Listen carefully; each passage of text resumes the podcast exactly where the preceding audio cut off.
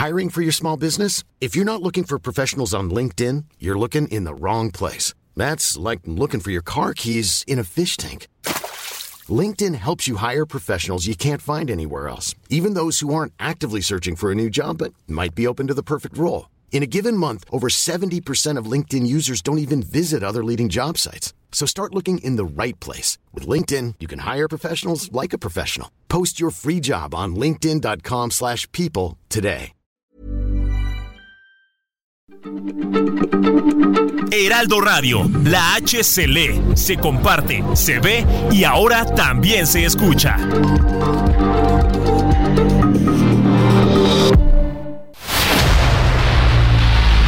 El dedo en la llaga. Había una vez un mundo en el que nadie creía. País de historias inexplicables.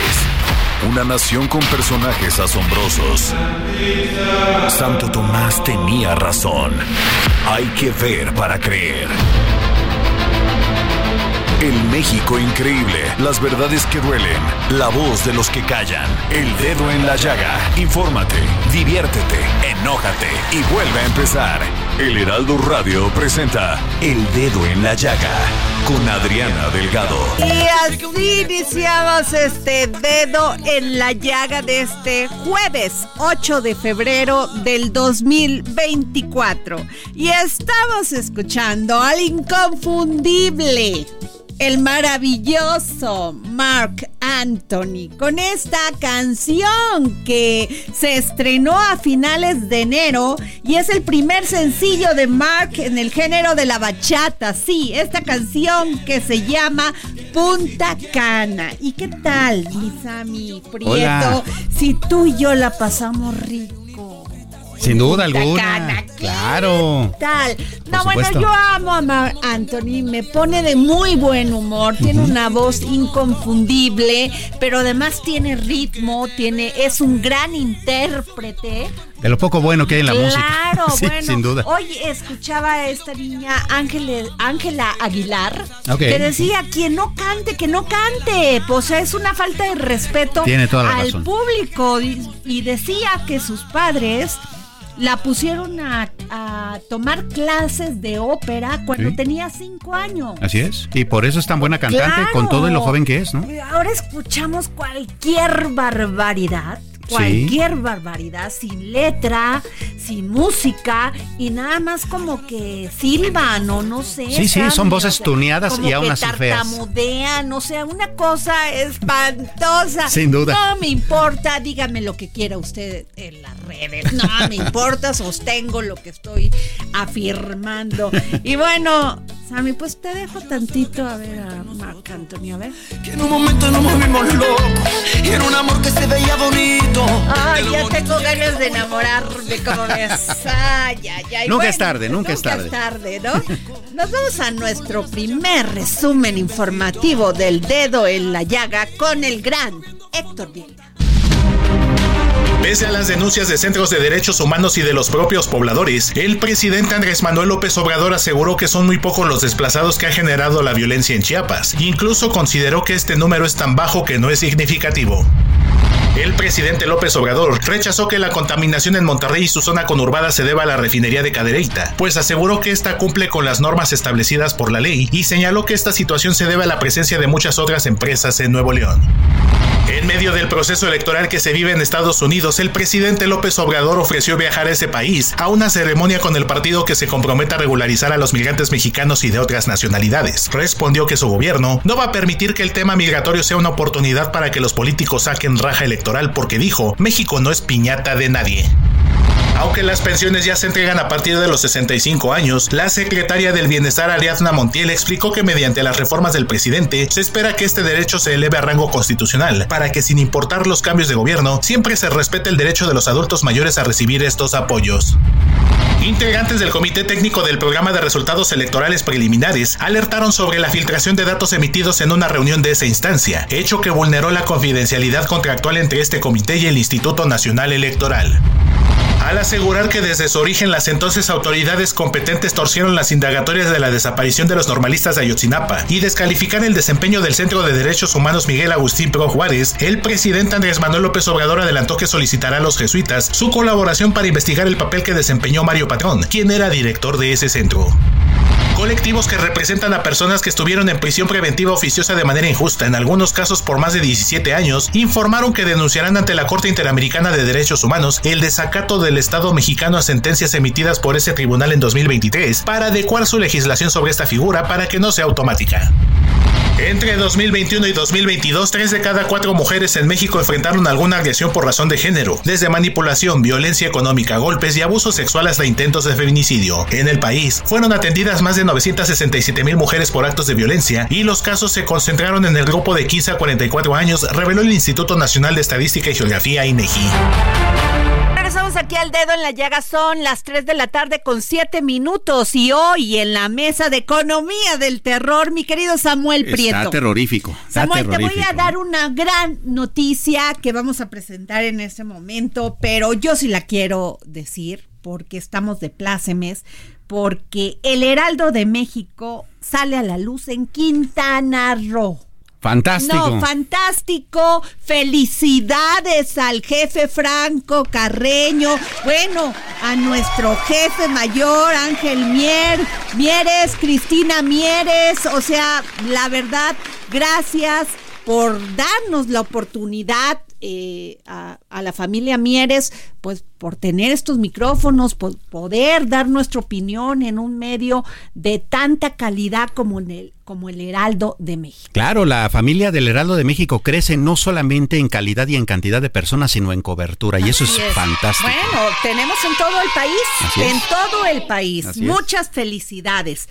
Y bueno, a ver, vamos a escuchar el Heraldo de México Quintana Roo sale a la luz. A través de su edición impresa y digital podrá enterarse de toda la información de interés nacional y local de Quintana Roo, Yucatán, Campeche y Tabasco. Política, economía, turismo, sociedad, espectáculos, deportes, entrevistas y reportajes especiales.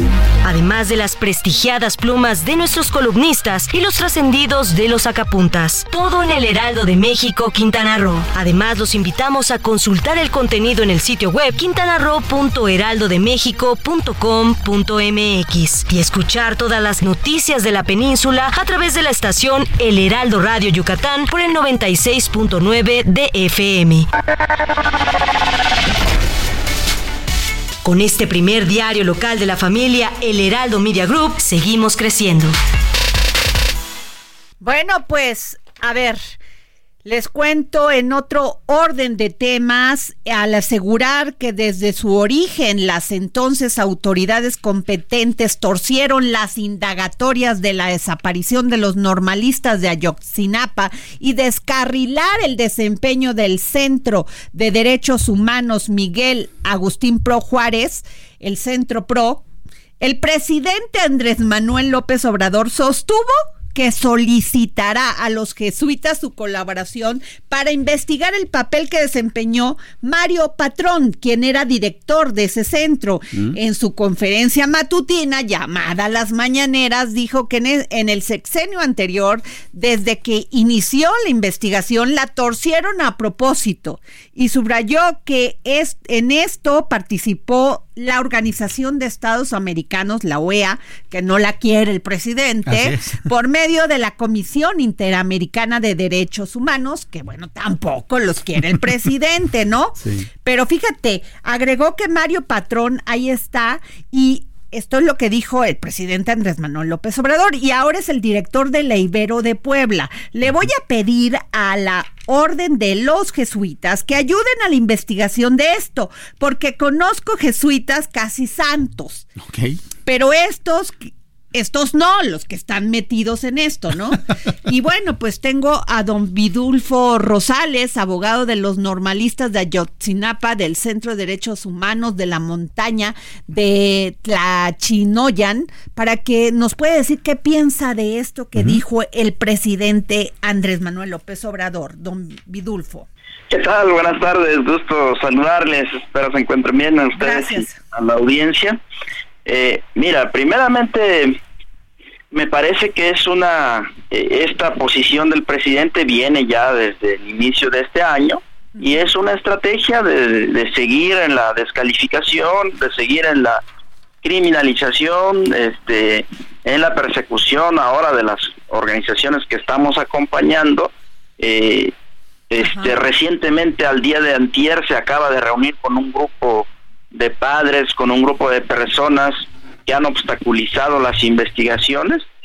Me refiero a Felipe de la Cruz, que antes estuvo con, con nosotros en la organización de los padres, pero que fue expulsado por eh, generar justamente una división, por llevar los padres, a los padres con algunos perpetradores. Ahora el gobierno los recibe eh, y no ceja en su, en su campaña de, descalificación y nosotros creemos que eso tiene dos efectos. Uno, por una, por una parte, generarnos eh, una división al interior de los de las madres y padres de familia, genera, sembrar desconfianza en, el seno de la organización de los padres y madres, y por el otro distraer la atención de lo fundamental, que lo fundamental es por ahora que el ejército mexicano entregue los 800 folios que no lo que, se ha negado a ponerlo a disposición de las autoridades y las líneas de investigación importantes que tienen que ver con 17 jóvenes que fueron trasladados de Barandilla a, otro, a, las afueras de Iguala, la extradición de Tomás de Lucio, la extradición de José Ulises Bernabé, que era entonces director de seguridad de Barandillas de Iguala y que está tiene asilo político en Estados Unidos y que nada ha hecho este gobierno para extraditarlos. Entonces, creemos nosotros que esa es esa estrategia, porque lo que está diciendo no tiene fundamento. Mira, el presidente se refiere a ese documento que habla que firmó el compañero Mario Patrón, pues se hizo a partir de una medida cautelar. Es decir, eh, en la Comisión Interamericana, en el marco de las atribuciones que tiene la Comisión Interamericana, eh, en virtud de que este organismo, la Comisión Interamericana, nace de la Convención Americana de Derechos Humanos, un tratado internacional del cual México es parte, y, tiene la obligación México de acatar las resoluciones que estos organismos establezcan. Una medida cautelar es una resolución cuasi judicial eh, que el Estado mexicano debe de acatar. Entonces, el la Comisión Interamericana no es que le guste al presidente o no le guste, es un organismo que está establecido. Y México firmó un tratado internacional y está obligado a acatar lo que diga este organismo. Esto no es político ni ideológico. El presidente se equivoca. Entonces, en aquellos en, en, en aquellas fechas por el 30 de, de septiembre, la Comisión Interamericana otorgó medidas cautelares a favor de los estudiantes. La medida es las MC 94 diagonal 2014. Es una resolución cuasi judicial, este, este, vuelvo a repetirte. Y en esa medida dice que se dicta medidas cautelares a favor de los estudiantes a fin de proteger su vida y su integridad física y psicológica y que el Estado mexicano y las los representantes de, este, de los estudiantes se pongan de acuerdo para ver qué medidas se van a implementar eh, en, ya en, el plano concreto. Y entonces, producto de esa plática que se tuvo, tanto el Estado mexicano como en, aquel tiempo como nosotros y los padres se platicó, se habló y se dijo que la manera más correcta, la, la medida más eficaz, la medida cautelar más eficaz no era ni, ni, ni este acompañamiento policial, dispositivos electrónicos, todo eso, eso no iba a ayudar en nada. Entonces, para eso se creó, se dijo que la medida cautelar más eficaz iba a ser que la Comisión Interamericana brindara asistencia técnica en tres aspectos, en líneas de investigación, líneas de búsqueda y asistencia victimal. Y, y para eso debería buscarse un grupo de expertos que viniera y brindara asistencia técnica al Estado mexicano en estas tres líneas en el caso Ayotzinapa. Abogado, buenas tardes. Me, hablando justamente Hablando justamente de esto, hay un periódico de circulación nacional que está reportando que desde octubre pasado fue este, liberado eh, José Ángel Casarrubia Salgado, eh, mejor conocido como el Mochomo en esta zona, que de hecho él sería parte del liderazgo de, de, Guerreros Unidos y es una de las personas detenidas justamente por el homicidio artero de estos 43 jóvenes de Ayotzinapa. ¿Ustedes tienen información al respecto y detenerla, cómo impacta esto en el progreso de la investigación? Mira, nosotros nos estamos enterando, no, no hemos sido informados en ninguna reunión ni de, ni de manera oficial de esa liberación. No tenemos conocimiento nosotros. Yo me he enterado, me acabo de enterar hace media hora este, por los medios de comunicación y este es el momento en que yo estoy solicitando información a las autoridades. Hasta ahora lo que me han dicho es que no es eso no es verdad. Pero bueno, yo sí, vamos a seguir este solicitando información, por ahora no pudiera yo este, aseverar nada al respecto.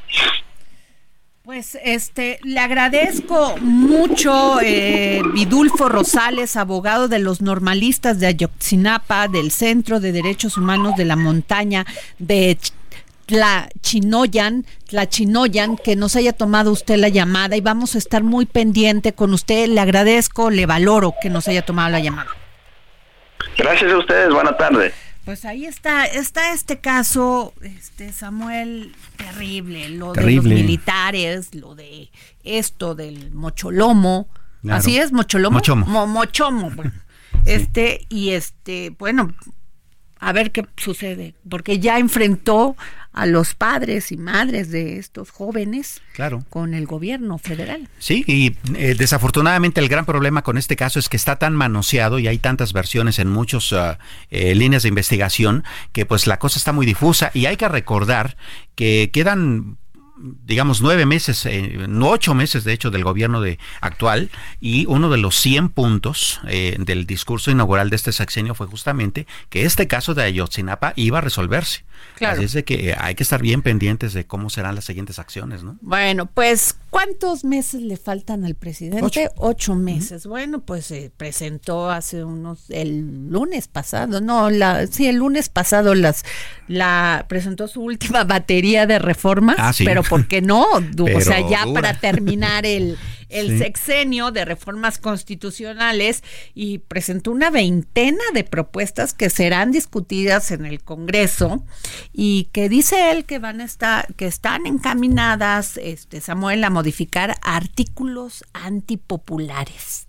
Así dijo, ¿no? Y que fueron introducidos en el periodo neoliberal, ya sabes, por los conservadores, ¿no? Entonces, pues uno de estos, de los paquetes, de este paquete, incluye revertir el sistema de pensiones basado en afores, ¿Mm? ¿no? Y tengo a don Jesús Carrillo, director de economía del Instituto Mexicano para la Competitividad, porque yo sí le quiero preguntar, este, qué tan viables son este, es esta propuesta de revertir el sistema de pensiones, don Jesús.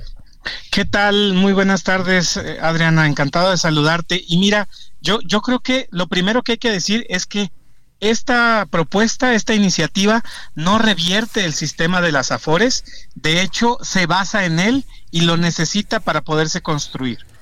Entonces, ¿qué es lo que hace? Lo que, lo que, la, propuesta es que si una persona en su último año de cotización en el IMSS tiene un salario menor al promedio, que en este caso, en este año es 16.777 pesos, entonces el gobierno le va a dar una compensación para que alcance el 100% de su salario. Entonces, si yo ganaba 10 mil pesos y mi afore me alcanza para 8 mil pesos al mes, entonces el gobierno me daría los otros 2 mil. Si yo gano 20 y mi pensión me alcanza para 15, entonces el gobierno me da 1.677 pesos. ¿Ok? Entonces, esta, entonces se basa en el sistema de afores. Ahora bien, el problema con esto es que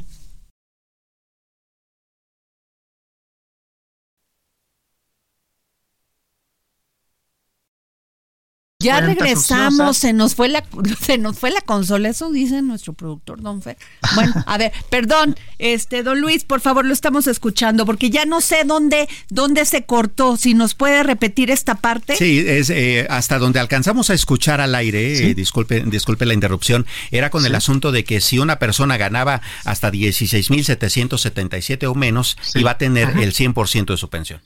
Perfecto, sí. Entonces, si una persona, para, para ejemplificar esto, decía que si una persona gana 10 mil pesos al mes y su afore le alcanza para eh, 5 mil pesos, entonces el gobierno le garantizaría otros 5 mil pesos para que tenga el 100% de reemplazo. si una persona gana 20 mil pesos y su afore le alcanza para 15 mil pesos, entonces le daría nada más 1.677 pesos para que ya completara estos 16.777. Bien, Entonces, eh, ese, es el, ese sería el mecanismo, ¿de acuerdo? Sí, ahora hay, hay, sí hay inquietud, vamos, el hecho de que lo hayan explicado de esta manera, pues como que dio un respiro, ¿no? Porque de repente, a ver, todos al 100%, con tasa de reemplazo y eso, eh, parecía ser una bomba de tiempo. Ahora, pues también hay preocupación, pero vamos, eh, digamos, tal vez de una manera un poco más dimensionada. Al final del día, tal vez la, la, la, más fuerte tendría que, que ver con el asunto de que todo este primer fondo semilla que le hablan, pues sería mucho, muy insuficiente y además no está, parece, al parecer calculado en la iniciativa que haya un ingreso permanente para un gasto permanente. Exactamente, esa es la gran, la gran duda, o, las dos grandes dudas. La primera es, ¿de dónde en realidad salen esos 64 mil millones de pesos? Por ejemplo, se ponen ahí los eh, recursos de, de los... Eh, fideicomisos del Poder Judicial, pero esos recursos son de los trabajadores del Poder Judicial, no son del gobierno para tomarlos. Se dice de los eh, organismos autónomos, bueno, hasta que no se eliminen, se podrá acceder a ese dinero, pero es muy poquito, no, no alcanzaría para, para este monto, ni tampoco de las cuentas del Infonavit, eh, las cuentas ociosas, ni tampoco del instituto para devolverle al pueblo lo robado, etcétera. No hay claridad para ese, para esa suma. Y aún si esa suma se obtuviera, es como dices, lo que alcanza para un año, y suponiendo que alcance para un año, pero muy probablemente ni para eso dure, em, pues no, no sabemos cómo se ampliaría después. Y ahí es donde siempre se caen muchas de las propuestas porque pues no tienen viabilidad fiscal. Y además hay que recordar que las pensiones ya representan un 22% del gasto público. Han crecido mucho en los últimos años y entonces, eh, hacia adelante, pues solo van a crecer más. Entonces estaríamos pensando que es una bomba, o sea, pareciera que es menos, o sí es menos, porque pues no son todos, pero son muchísimos, porque de todos modos la eh, cantidad de trabajadores que ganan menos de la media es más que la que gana más de la media. Claro. Entonces, entonces, eh, porque está sesgada esa distribución. Entonces, ahí, este, yo creo que no hay claridad y además, pues no es algo que sea muy, eh, realista. En el mundo prácticamente no hay personas pensionadas con el 100% en, en, en esquemas de cuentas individuales como el de las Afores. Exacto, en Holanda, por ejemplo, que eh, hemos investigado, es el país que tiene tal vez un sistema de pensiones un poco más avanzado, pues su tasa de reemplazo es por ahí del 71%, ¿no? Sí, exactamente. En, los países, en varios países de la Unión Europea se alcanzan niveles ciertamente de, pues, superiores al 50 o al 60%, pero, pero no es fácil alcanzar el 100% es, es algo fiscalmente muy, muy poco viable. Don Jesús Carrillo, le agradezco que nos haya tomado la llamada, director de Economía del Instituto Mexicano para la Competitividad del INCO. Seguramente a lo mejor algo tiene este información diferente el presidente Andrés Manuel López Obrador que nosotros ¿no? tengamos, ¿no? El problema es que siempre tiene otros datos y nunca nos los enseña. Ojalá nos los mostrara. Muchas gracias, don Jesús. Gracias. Nos vamos a un corte y regresamos. Sigue a Adriana Delgado en su cuenta de Twitter. Arroba Adri Delgado Ruiz. Además, te invitamos a enviar tus opiniones y comentarios en texto o por mensaje de audio a través de WhatsApp al 55 2544 3334. Y si quieres escuchar El Dedo en la Llaga de El Heraldo Radio, en cualquier momento y donde quiera que te encuentres, descarga el podcast disponible en Spotify y iTunes. Heraldo Radio, la H se lee, se comparte, se ve y ahora también se escucha.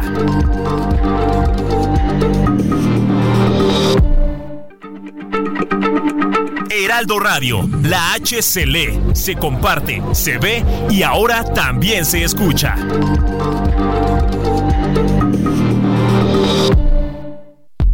Sigue a Adriana Delgado en su cuenta de Twitter en arroba Adri Delgado Ruiz. Y envíanos tus comentarios vía WhatsApp al 55 25 44 33 34 o 55 25 02 21 04. Heraldo de México Quintana Roo sale a la luz. A través de su edición impresa y digital podrá enterarse de toda la información de interés nacional y local de Quintana Roo, Yucatán, Campeche y Tabasco. There's never been a faster or easier way to start your weight loss journey than with PlushCare. PlushCare accepts most insurance plans and gives you online access to board-certified physicians who can prescribe FDA-approved weight loss medications like Wigovi and Zepbound for those who qualify. Take charge of your health and speak with a board-certified physician about a weight loss plan that's right for you. Get started today at plushcare.com slash weight loss. That's plushcare.com slash weight loss. plushcare.com slash weight loss. Política, economía, turismo, sociedad, espectáculos, deportes, entrevistas y reportajes especiales. Además de las prestigiadas plumas de nuestros columnistas y los trascendidos de los sacapuntas. Todo en el Heraldo de México, Quintana Roo. Además, los invitamos a consultar el contenido en el sitio web quintanarro.heraldodemexico.com.mx y escuchar todas las noticias de la península a través de la estación El Heraldo Radio Yucatán por el 96 de FM. Con este primer diario local de la familia, El Heraldo Media Group, seguimos creciendo. Bueno, regresamos aquí al dedo en la llaga. Yo estoy aquí en el gran chisme con Samuel Prieto. y bueno, nos vamos a nuestro segundo resumen informativo con Héctor Vieira alegando terror a la tortura, persecución, acoso, riesgo de secuestros y extorsiones que ejercen diversas organizaciones del crimen organizado, la cantidad de mexicanos que solicitaron refugio en Estados Unidos se disparó en proporciones abrumadoras. De acuerdo con datos del Servicio de Ciudadanía e Inmigración de Estados Unidos, las peticiones de asilo por un recurso llamado miedo creíble aumentaron 564% entre 2022 y 2023. Los 23 microsismos de magnitudes 1.1 a 3.2 que se han registrado en las alcaldías La Magdalena Contreras Álvaro Obregón durante diciembre de 2023 y enero de este año obedecen a la reactivación de fallas geológicas presentes en la zona, algunas de las cuales no están mapeadas de acuerdo con investigaciones preliminares realizadas por especialistas del Instituto de Ingeniería de la Universidad Nacional Autónoma de México. Los efectos que podrían haber provocado esta activación es la acumulación de tensión regional, el hundimiento del Valle de México y la recarga del acuífero que alimenta a la zona metropolitana. Hartos de la seguridad que priva en Acapulco, transportistas de diferentes sitios de la zona conurbada del puerto bloquearon por más de dos horas el Boulevard Vicente Guerrero, acceso principal a este destino turístico donde también denunciaron hostigamiento de elementos de la Guardia Nacional y policías estatales. Bitso, plataforma mexicana para comprar, vender y usar criptomonedas, es testigo del importante crecimiento de las operaciones de remesas en México. La plataforma reveló que transaccionó un estimado de 4.300 millones de dólares en 2023 en remesas entre Estados Unidos y nuestro país, a través de su servicio de transferencias internacionales para empresas basado en monedas digitales. Ante la guerra comercial entre Washington y Beijing por primera vez en 21 años, las exportaciones de México a Estados Unidos fueron mayores a las registradas por China, revelan datos del Departamento de Comercio estadounidense. El año pasado, México vendió a Estados Unidos mercancías por 475.607 millones de dólares, un monto récord. El peso inició la sesión de este jueves con una depreciación de 0.28% equivalente a 4.8 centavos, cotizándose alrededor de 17 pesos con 10 centavos por dólar, con el tipo de cambio tocando un mínimo de 17 pesos con 3 centavos y un máximo de 17 pesos con 10 centavos por unidad. Regresamos aquí al dedo en la llega, son las 3 de la tarde con 34 minutos y Samuel les tiene una pero buenísima. A ver. sí, claro. Bueno, mira, tenemos un regalo especial. A quien me siga y me mande un mensaje. O sea, que conteste tu pregunta. ¿Quién me siga? Si no me siguen, más no hay. Excelente. Bien, eh, entonces ya saben los requisitos. Y eh, son boletos, son tres pases dobles para el partido Pumas contra Puebla, que se va a llevar a cabo este domingo, 11 de febrero, a las 12 del día, por supuesto, en el Estadio Universitario. Solamente recuerden que hay que llevar fan ID, ¿no? Liga Varonil. Liga Varonil, ah, sí, por bueno, supuesto. porque no dice. no, sí, es la Liga Varonil, son tres pases dobles. Y bueno, pregunta como para cotorrear, ¿cuál es mi último tweet? Que te lo digan a ti, a me ver, acusan. En el tweet de Samuel Prieto, una, dos, tres, una, dos, tres. Y bueno, a ver, yo también tengo tres pases dobles para Pumas contra Monterrey, Monterrey de la Liga Femenil. A ver, eh, a quien me mande un tweet y me siga y me diga cuál fue el último título de mi columna aquí en el Heraldo de México. Que muchos aplausos para el Heraldo Quintana Roo. Bueno, a ver, ¿cómo se llamó? Mi columna para la para este para este partido Pumas contra Monterrey de la Liga Femenil. Y Samuel. Y para el, el, ¿quién te Pero ¿cuál es la pregunta? Otra vez. ¿De qué se trató mi último tuit? El más reciente que he puesto. Pues a moverse ahorita. Oye, este. Y fíjate, Samuel, que eh, platicábamos en, hace un momento que Héctor Vieira daba la información sobre las remesas que llegaban a este país. Bueno pero más bien daba la información de todos los que se habían ido a Estados Unidos y Canadá. Entonces yo puse un mensaje en, la red X o Twitter o como le quieran llamar. Y donde les, les preguntaba, bueno, más bien afirmaba, y decía, pues aquí están las remesas, pero ¿por qué nos llena de orgullo que nuestros, nuestros paisanos, nuestros eh, los ciudadanos de este país se vayan a Estados Unidos huyendo por el narcotráfico, por la violencia, porque no tienen apoyos para el campo, porque no tienen que comer, porque no tienen servicios de salud y se van para, para Estados Unidos y Canadá y nos llena de orgullo que lleguen tantas remesas. No, bueno, deberíamos tener eh, como Estado mexicano doble vergüenza. Primero, porque nuestro capital humano se tiene que ir a otro lado a desarrollarse, ¿no? Lo cual también le cierra las puertas a México a una capacidad de mano de obra importante. Entonces, esa es la primera vergüenza que deberíamos pasar. Y la segunda es tener que recibir el dinero de ellos de allá, ¿no? No, es un, o sea, yo me, cada, vez que hablamos de las remesas, tenemos la misma discusión, Siempre. el mismo debate, porque fue una nota del Milenio donde dice por miedo al narco subieron 560 564% solicitudes de asilo a Estados Unidos. Bueno, aparte de los que se pasan y aparte de los que piden pues legalmente su asilo. ¿Cómo la ves? Y esa es la historia de todo Centroamérica. Claro, pues por eso estamos llenos también de, caravanas que también buscan lo mismo. Yo te puedo asegurar que bajó muchísimo estas solicitudes de asilo de El Salvador. Te lo puedo asegurar casi. Voy a sacar hasta el dato. Porque Bukele lo que ha hecho es generar otra vez productividad, prosperidad incluyente y además de derecho. Estado de Derecho. claro. Es cierto, es cierto que te sientas seguro en tu país, que sientas que te van a proteger, que el sistema judicial está de tu lado, no en contra tuyo. Sí, por supuesto. Es totalmente distinta la visión, ¿no? Y, es, y eso se refleja en los resultados. Así es, bueno, pues a ver, esta es, me pareció muy interesante esta información. Oye, la reforma de becas. Y ahorita vamos con la de pensiones, porque eso va a ser otro debate.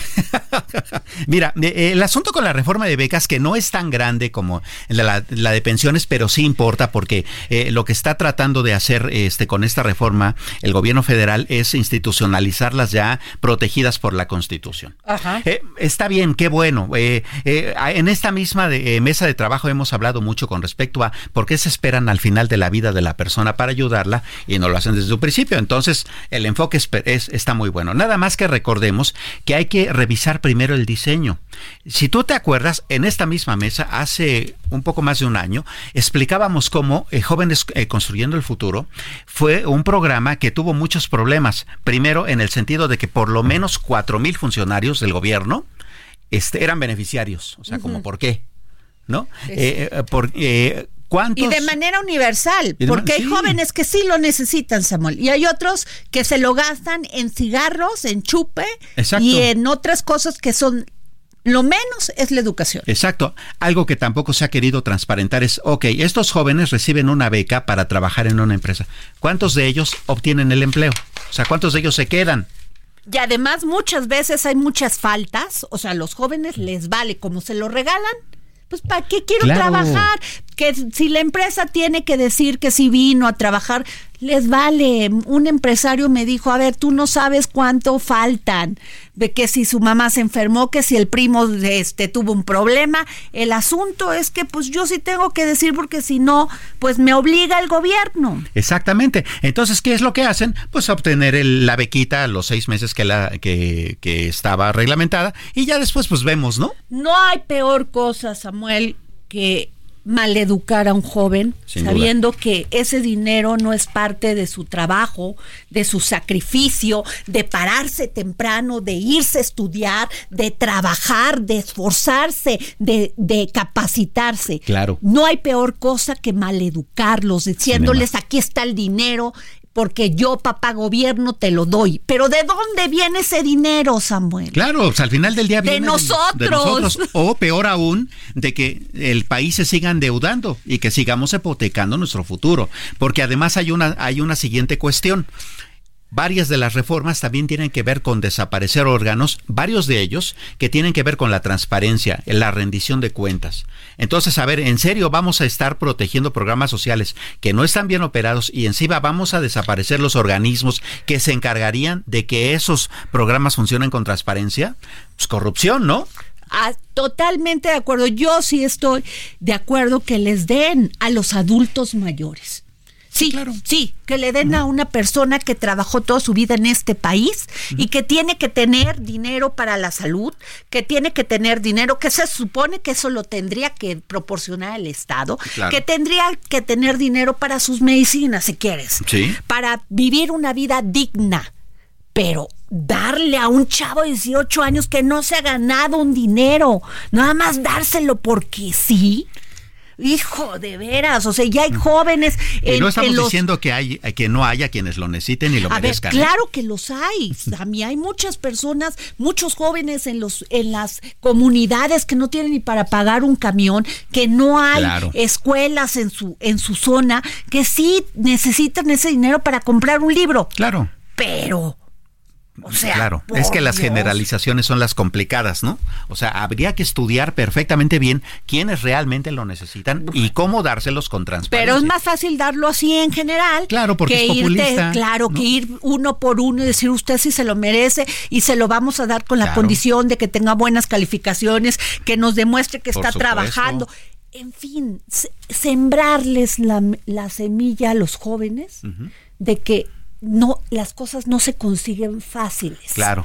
Y lamentablemente el gran problema de la filosofía populista de muchos de los gobiernos es justamente el hecho de no yo te doy para que a la hora electoral no pues es que eh, no pues me lo dio papá gobierno esa esa ese terrible defecto que tenemos los países latinoamericanos de esperar todo del gobierno. Así es. Así es. O sea, y los empresarios dicen, bueno, pero si yo pago esto, pago impuestos, pago luz, pago agua, pago esto, pago el otro, y a mí nadie me da, al contrario, me quitan. Por supuesto, claro. Bueno, pues pero, pero a ver, Sami, el tema de la reforma del Informavit. Eh, esa, es una cuestión eh, bastante preocupante por una cuestión. A ver, los que ya tenemos alguna edad, y por lo menos lo vivimos cuando éramos eh, niños y, jóvenes con nuestros padres, era que sí, antes el Infonavit construía viviendas. Eh, Tú te acordarás que incluso era complicado porque eh, el mecanismo era a través de un sorteo y tú tenías que acumular una cierta cantidad de semanas cotizadas, más una cantidad de puntos, más una cantidad de otras cosas y entonces te daban el, la casa regresando a esa misma historia, recordémonos muy bien, quienes tenemos esta edad, que eso, eso terminó en corrupción. ¿Por qué? Porque todas las personas que lograban obtener una casa construida por el Infonavit, pues era por palanca, por contacto, por el moche, por el soborno, ¿no? bueno, pero a veces esas casas ni agua ni servicios tenían. ¿No? O sea, eran fantasmas. Así es. ¿Y dónde las construían? En las que ahora son las ciudades satélite, ¿no? Claro. Este, es, esos eh, eh, ciudades súper lejanas en donde la gente tiene que, que transportarse durante dos o tres horas a su centro de trabajo y otras dos o tres horas en regresar hacia allá. No, bueno, y vamos a tocar otro tema porque a mí me da mucho, mucho pendiente el tema de las expropiaciones, ¿eh? Claro. Bueno, a ver, oigan, de veras estamos de manteles largos porque no solamente esta gran noticia del Heraldo en Quintana Roo, ¿no? Sino también porque con gran entusiasmo y, este y emoción, este hoy se van a reconocer a las mentes más impresionantes, a las mujeres más maravillosas en este premio Dalia Empower, un evento dedicado a homenajear a mujeres, hombres, empresas y organizaciones que con acciones significativas están marcando la diferencia y contribuyendo al cierre de la brecha de género. Y tengo en la línea a nuestra jefa querida Cristina Mieres, porque tú, jefa, la verdad te lo digo para quien no te conoce, yo tengo esa, esa fortuna, este, pues impulsaste estos premios. ¿Cómo estás, Adriana? ¿Cómo estás? Mucho gusto en saludarte. Gracias por el espacio y saludo a toda tu audiencia. ¿Qué significa dar este reconocimiento? Cristina Mieres. Pues mira, estamos muy contentos, como dices tú, Adriana, estamos de fiesta. Es, eh, celebramos hoy la primera entrega de los reconocimientos Mente Mujer Dalian Power. Te platico un poco. Eh, Mente Mujer decide y Heraldo Media Group decide unirse a Dalian Power eh, para realizar estos, estos, eh, estos premios, pues con un solo objetivo. El objetivo es reconocer a personas, empresas e instituciones, como bien tú lo dijiste, que en su día a día no estén llevando a cabo eh, acciones significativas para reducir la brecha de género. Pero aquí hay algo muy importante, Adriana, porque no solo reconocemos a mujeres, también vamos a reconocer a hombres. Esa es la, eso es lo que marca la diferencia de todos los premios y todos los reconocimientos que se van a empezar a ver ahora en el, mes de marzo. Querimos, quisimos ser eh, los primeros en realizarlos y marcar la diferencia premiando también a hombres que están luchando todos los días para reducir esta brecha de género. Eh, eh, y a mí me, me, me, me, encanta esta pues sociedad en este, en este premio con Dalia Empower, con Gina Díez Barroso. Así es, así es. Gina y yo llevamos tiempo platicando el tema, decidimos unirnos y pues llevamos más de un año trabajando en esto y pues por fin se culmina el día de hoy. Estamos muy contentas. Eh, reunimos a, personalidades muy importantes. Eh, tenemos un board, un consejo selectivo de 15 personalidades que votaron, eh, escogieron a nueve ganadores dentro de más de 150 nominados que estarán hoy todos reunidos. Estaremos todos en la noche reunidos. contaremos con tu presencia también. Y pues estamos muy emocionados porque pues hay que, hay que luchar todos los días con esto y lo más importante eh, que te mencionaba que incluir al hombre porque pues somos fiel creyentes que hombre y mujer se complementan, cada uno por naturaleza tenemos características diferentes, Adriana, que tenemos que aprender uno de los otros. Entonces, pues esto es impulsar la conversación, que nos unamos hombres y mujeres para caminar juntos y llegar juntos a la meta y hacer de pues de la sociedad y de este México pues un, un lugar mejor, ¿no? Pues evidentemente. de arena. Evidentemente, este, Cristina Mieres, ese es un gran trabajo que se ha estado realizando de mucho tiempo atrás. Eh, el Heraldo de México, particularmente en su versión impresa, tiene un suplemento semanal llamado Mente Mujer que justamente inició con esta cuestión de visibilizar a, las mujeres más importantes en cada uno de los ámbitos de este país. Cuéntanos un poco de esto. Exacto. Como bien dices, tenemos el suplemento de Mente Mujer que sale todos los lunes con el objetivo de visibilizar absolutamente a todas las mujeres en todas las industrias. Hablamos de todas, desde las CEOs en empresas importantes hasta las que manejan el camión, hasta las que están en una caja de un supermercado, hasta las que son doctoras. Todas, todas, absolutamente todas contamos sus historias de éxito, sus historias de lucha todos los días. Y pues, eh, pues a seguir eh, avanzando con este proyecto es que tomamos la decisión de lanzar estos primeros premios y son los primeros de muchos, Adriana, porque vienen muchos atrás que ya les iremos contando de cada uno de los suplementos que tenemos. Ya tendremos premio Gastrolab y tendremos premio de arte y tendremos premio de turismo, etcétera, etcétera. Pero esta es la punta de lanza de un gran, gran proyecto que traemos cocinando desde hace tiempo. Jefa, pues te agradezco muchísimo que nos hayas tomado la llamada, pero sobre todo agradecerte por todo lo que haces por las mujeres, eh, nos empoderas, nos haces luchar por nuestros sueños y tú eres un ejemplo de eso, eres una mujer sumamente preparada, que no has descansado, eres madre, eres esposa, pero además eres una gran profesional de lo que haces. No, nada que agradecer, Adriana. Gracias a, todas y a todos que están detrás de los micrófonos haciendo esto posible, apoyando a estos a estos proyectos que, pues, sin duda dejarán huella. Y pues los invito a todos a que sigan en las redes sociales, ¿no? De Mente Mujer de Heraldo de México, eh, la, transmisión que la vamos a hacer en vivo a partir de las nueve de la noche.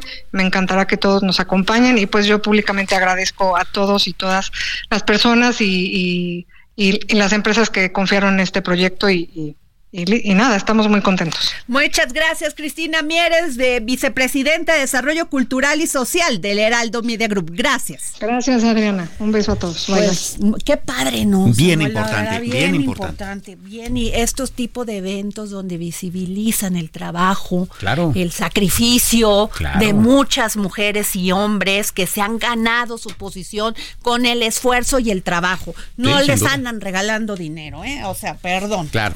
Así de sencillo. Oye, Eso es lo contrario a populismo, esto es logro. Exacto. Oye, hablamos de lo del Infonavit y tú sabes que hay muchísimos edificios que este pues este muchas veces ya, o sea, tú te recuerdas que se han congelado rentas en la Ciudad de México y muchos edificios. Pues bueno, yo creo que también de esto de lo del Infonavit es que van a agarrarse estos edificios que el gobierno muchas veces ya ha expropiado y van a también contabilizarlos en el tema de darle más, más este, más este vivienda a las personas. Yo siempre digo que a mí no me gusta eso. O sea, uno se tiene que ganar. Si tienes que pagar una renta, la pagas. Si tienes que pagar un crédito, lo pagas. Claro. Porque además eso te da dignidad. Eso te da dignidad y te quita esa mentalidad que tenemos los latinoamericanos de querer que todos nos den. O sea, el trabajo, el, fruto del esfuerzo. Eh, voy a decir algo y espero que no se malinterprete. Hay muchas personas que tienen una necesidad real, que, que viven en una pobreza real y a esas sí hay que ayudarles. Pero buena parte de la pobreza también tiene que ver con egocentrismo y con dejadez. Claro.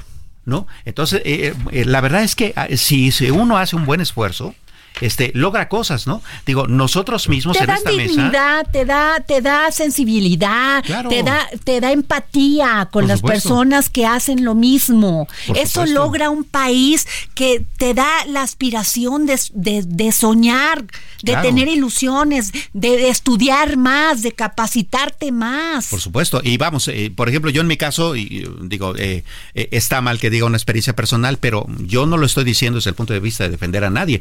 Yo mismo crecí en un barrio muy popular, con muy poco dinero, con muchos hermanos, y aquí estamos, ¿no? Sammy, yo nací en Vega de la Torre, Veracruz, un pueblito de cinco mil habitantes. Así es. De cinco mil habitantes que mi mamá era maestra maestra de primaria. Claro. Por Dios, o sea, de veras, y nos enseñaron la, la, la, el levantarte todos los días a trabajar. Claro. A no quitarle nada a nadie, a no robarle nada a nadie. Claro, y vivir bien. Y vivir bien. Oye, Sammy, bueno, rápidamente, fíjense que este jueves se estrenó un episodio más del podcast de Tatiana Cloutier, La neta con Tatiana y los voceros. En este, en este episodio hablaron por qué los empresarios están con la 4T. Y Tatiana contó con la presencia de Gustavo Morton y Beatriz Cabrera, dos empresarios que respaldan las nuevas leyes en favor de los emprendedores mexicanos. Pues hay que escucharlo, ¿no? Hay que escucarlo porque siempre es importante conocer las propuestas. Claro, sí, pues, y es una buena manera de hacerlo más allá de los dimes y diretes. Así, ¿no? Sami, y la última, la reforma de pensiones. La reforma de pensiones. Bueno, ya habíamos, eh, ya en, esta conversación que tuvimos con el IMCO, este, hace unos momentos, sin embargo, eh, me gustaría darte un estimado final. Eh, ¿Te parece bien? se dice que, en la reforma, se dice que en la reforma de pensiones estarían juntando 64 mil millones para empezar. ¿Sabes para qué alcanza eso? Para que a todo, cada uno de los trabajadores del, registrados en el IMSS le den por única ocasión 2.900 pesos.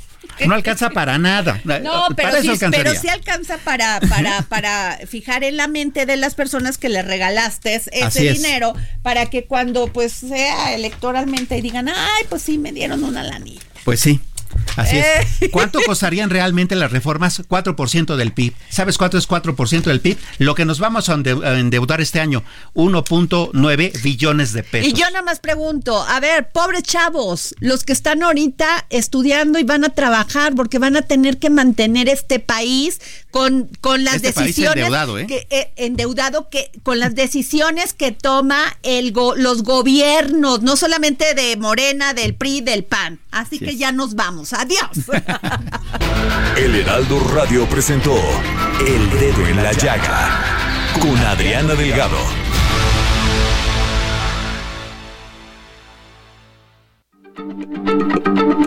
Heraldo Radio, la H se lee, se comparte, se ve y ahora también se escucha.